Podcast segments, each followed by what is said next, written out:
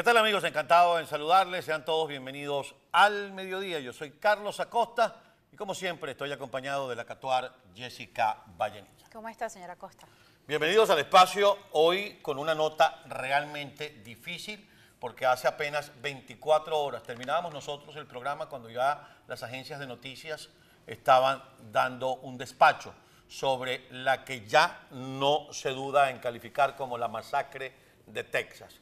Como ustedes saben, en esta, eh, en esta nación existe la segunda enmienda que garantiza el derecho a tener armas para todos los ciudadanos de los Estados Unidos. Y esto ha servido de pretexto para que no haya un control sobre ese derecho. Muchos dirán desde el punto de vista jurídico que los derechos no se controlan, pero eso lo vamos a hablar más adelante. Y es sobre esa situación, eh, Jessica y amigos eh, que nos ven a través de la plataforma de EBTV, que versa nuestra encuesta de hoy. Así es. Vemos nuestra encuesta en pantalla y ahí está. La masacre de Texas es responsabilidad de Republicanos, demócratas, ambos, la Asociación del Rifle. y decimos republicanos, demócratas, ambos, y Asociación del Rifle no como, una, como un capricho para colocar opciones. Hay republicanos que defienden a capa y espada que no exista el control de armas. Hay quienes defienden la segunda enmienda bajo la premisa de que hay que tener una suerte de controles. Demócratas son mucho más proclives al control de armas. De hecho, vieron anoche la, la posición del presidente de los Estados Unidos, Joe Biden, a su regreso de su gira por Asia.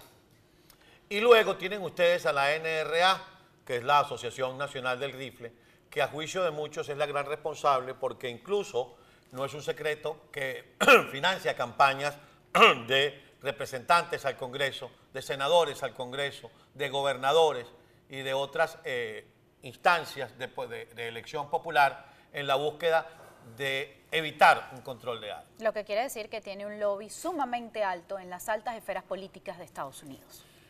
De eso va a versar una conversación en el día de hoy que es muy fuerte, Y cero dulce. Yo tomaba una anotación mientras rodaba la coletilla, el bumper de presentación de este programa. Yo recuerdo en el año 2007, cuando apenas tenía días en esta nación, Virginia Tech, un joven de ascendencia asiática entró en el instituto de Virginia Tech y descargó su arma. Después, más recientemente, aquí, en el estado de la Florida, la llamada masacre del día de San Valentín, porque fue el 14 de febrero en Parkland, en el Marjorie Stone Douglas. Luego el cine en Colorado, mientras veían la película Batman, un hombre disfrazado de uno de los personajes de la película, descargó un arma multidisparos, como le llaman algunos, en la concurrencia. Más recientemente en un centro comercial en Búfalo, como decía esta mañana Miguel Ángel Rodríguez. Y ahora lo que Jessica les puede describir con el profundo dolor de saber que fueron niños entre 5 Y 11 años. y 11 años. Los tiroteos acá en Estados Unidos, y esta es una noticia que realmente toca las fibras de nosotros como periodistas. A mí en lo particular, este tipo de temas me afectan muchísimo.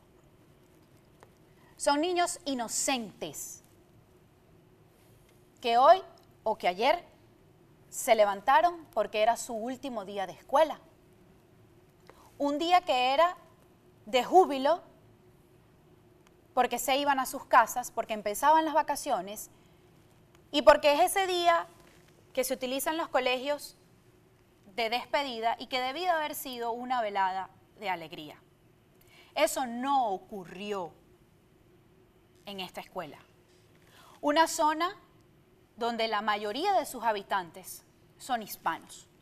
Casi el 86% de la población que habita allí son hispanos. De hecho, el nombre del tirador que fue dado de baja por las autoridades tiene apellido hispano, Salvador Ramos, que no sin antes llegar a la escuela y matar, asesinar a 19 niños y a una profesora, mató a su abuela. Ayer en la noche había información de que la señora estaba en estado crítico. Hoy amanecen los titulares en la prensa de New York Times que confirma la muerte de esta señora.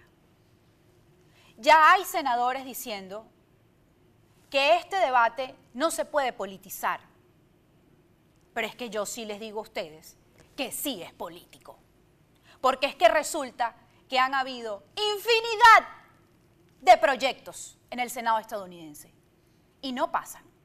Y no es un tema de republicanos o de demócratas, es de los dos. Porque hoy casualmente el líder de la mayoría demócrata en el Senado, Chuck Schumer, dio su pésame, dijo que estas cosas no pueden ocurrir, pero en ningún momento dijo que había que darle un control a esta situación. Ayer lo pedía el presidente Joe Biden, ayer lo pedía la vicepresidenta Kamala Harris, ayer el senador republicano Ted Cruz, uno de los fervientes defensores del derecho a tener un arma, se reúne este viernes, por cierto, con el presidente de la Asociación de Rifle y con Donald Trump y con el gobernador de Texas, Greg Abbott. Entonces ustedes me van a decir que este tema no es político, que el propio gobernador de Texas dijo en su momento que los maestros debían estar armados para hacerle frente a este tipo de situaciones. El mismo senador Ted Cruz lo dice. Tiene que haber policías en las escuelas. ¿Por qué yo voy a solucionar un problema que es generado por las armas con más armas? Aquí nadie está discutiendo que es un derecho que tienen todos los ciudadanos estadounidenses. Y el señor Acosta me hacía una apreciación muy importante esta mañana y decía y explicaba por qué todo ciudadano estadounidense tiene el derecho de tener un arma. La segunda enmienda de los Estados Unidos de América, ratificada el 15 de diciembre de 1791, apenas veintitantos años después de la declaración de la independencia, protege el derecho al pueblo estadounidense a poseer y portar armas, por ser necesaria para la seguridad de un Estado libre. No se restringe el derecho a poseer armas. ¿Cuál es el espíritu, como dicen los abogados, del constituyente, en este caso del Congreso, que produjo la segunda enmienda? Para la protección de tu hogar y para que los ciudadanos de los Estados Unidos de América estén armados ante la posibilidad de un gobierno dictatorial y puedan defender los derechos consagrados en la Constitución. Ahora bien, esto suena y es realmente hermoso, que los ciudadanos podamos proteger nuestro sistema de libertades, que es la libertad, la igualdad y la búsqueda de la felicidad. Son las tres premisas fundamentales de esta gran nación que nos acogió.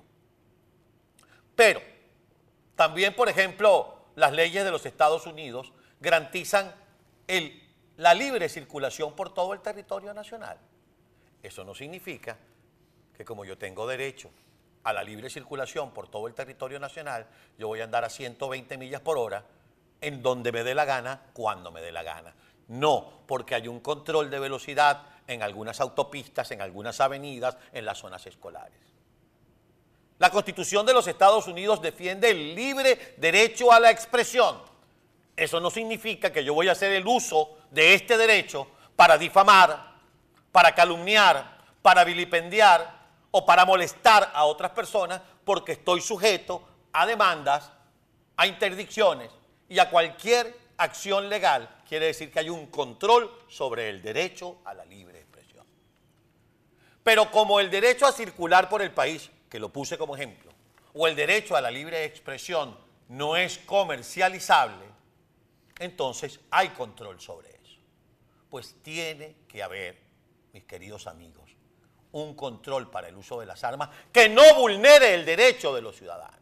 Un control en cuanto a quién la compra, cómo la compra, qué edad tiene el que la compra, para qué la compra. Porque se ha repetido en forma reiterada, valga la redundancia, que son personas muy jóvenes o personas que ya habían dado señales a través de las fulanas redes sociales de estar en un tema de desestabilización. Entonces, el famoso background check o estudio de antecedentes penales y psicológicos son solo algunas de las variables que pudieran estar sobre la mesa y que no tienen que pasar por la aprobación de la Asociación Nacional del Rifle, que es la primera interesada en que no haya control de armas para seguir vendiendo. ¿Qué hacía un joven de 18 años llamado Salvador Ramos con esta arma? ¿Cómo la adquirió? ¿Por qué la adquirió? ¿Por qué en este país para beber te piden 21 años, pero para tener un arma con solo 18, cuando todavía a los 18 a veces uno no sabe ni lo que quiere de la vida puede comprar? Entonces no se trata de vulnerar los derechos consagrados en la Constitución de los Estados Unidos. Se trata de que tiene que haber derechos y controles para que esos derechos puedan ser ejercidos con responsabilidad. ¿De quién es la culpa que un joven que recientemente cumplió 18 años, su primera intención fue buscar un arma? Un arma que según revela el senador estatal de Texas, de Texas John Whitmire, dice que según el informe de la ATF que recibió, el tirador de Uvalde, la localidad en Texas donde murieron estas personas, compró legalmente dos rifles estilo AR en un licenciatario federal local de armas de fuego el 17 y 20 de mayo. El 18 de mayo compró 375 rondas de municiones, 5.56, 7 cargadores de 30 cartuchos encontrados dentro de la escuela. ¿Quién responde a esto? ¿Dónde está la clase política de Estados Unidos? Dos décadas, dos décadas tienen en el Senado algunos senadores tratando de poner control a esta situación, que en su mayoría se niegan, porque como dice el señor Acosta, son los que se bajan a pagar la campaña política, tanto de demócratas como de republicanos. Basta de hipocresía. Basta. ¿Hasta cuándo? Situaciones que solamente ocurren en Estados Unidos. Como decía ayer el presidente Biden, en todos los países del mundo hay personas con enfermedades mentales. En todos los países del mundo hay armas. ¿Por qué estas masacres solamente ocurren en Estados Unidos y cada vez más cerca? No han pasado 15 días, señores, de la matanza en Búfalo. No han pasado 15 días de la matanza en una iglesia en California y ahora matan a niños de 6 y 11 años. ¿Hasta cuándo? ¿Hasta cuándo lo van a permitir? No sean hipócritas. El número de tiroteos producidos en lo que va de 2022 pudiera asombrarles. Sume el número de semanas transcurridas desde el primero de enero de 2022 hasta el sol de este día. 15 tiroteos por semana. 15 tiroteos por semana en lo que va de 2022. Por cierto que hablando del doble discurso que se dice en criollo hipocresía, el gobernador de Texas, Greg Abbott, ese mismo que agarra a los migrantes y se los deja en el Capitolio, porque eso es un problema del gobierno federal, ese mismo que esta mañana y en el día de ayer con la bandera de Texas y el escudo del Estado atrás, decía ante las cámaras de televisión que las familiares y los familiares de los niños fallecidos están en sus oraciones. Es el mismo que ha defendido de manera vehemente la posición absolutamente irregulada de armas. Doble discurso. No hay necesidad de tener un porte de armas en Texas. Todos tienen el derecho de tener un arma. Que sí, que hay que meter el ojo al círculo en la familia? Claro que sí. Pero debe haber un Estado que preste atención a esto y que tome medidas urgentes contra esto. Señores, la situación hoy en Estados Unidos con el uso de las armas está nada dulce y muy, pero muy fuerte.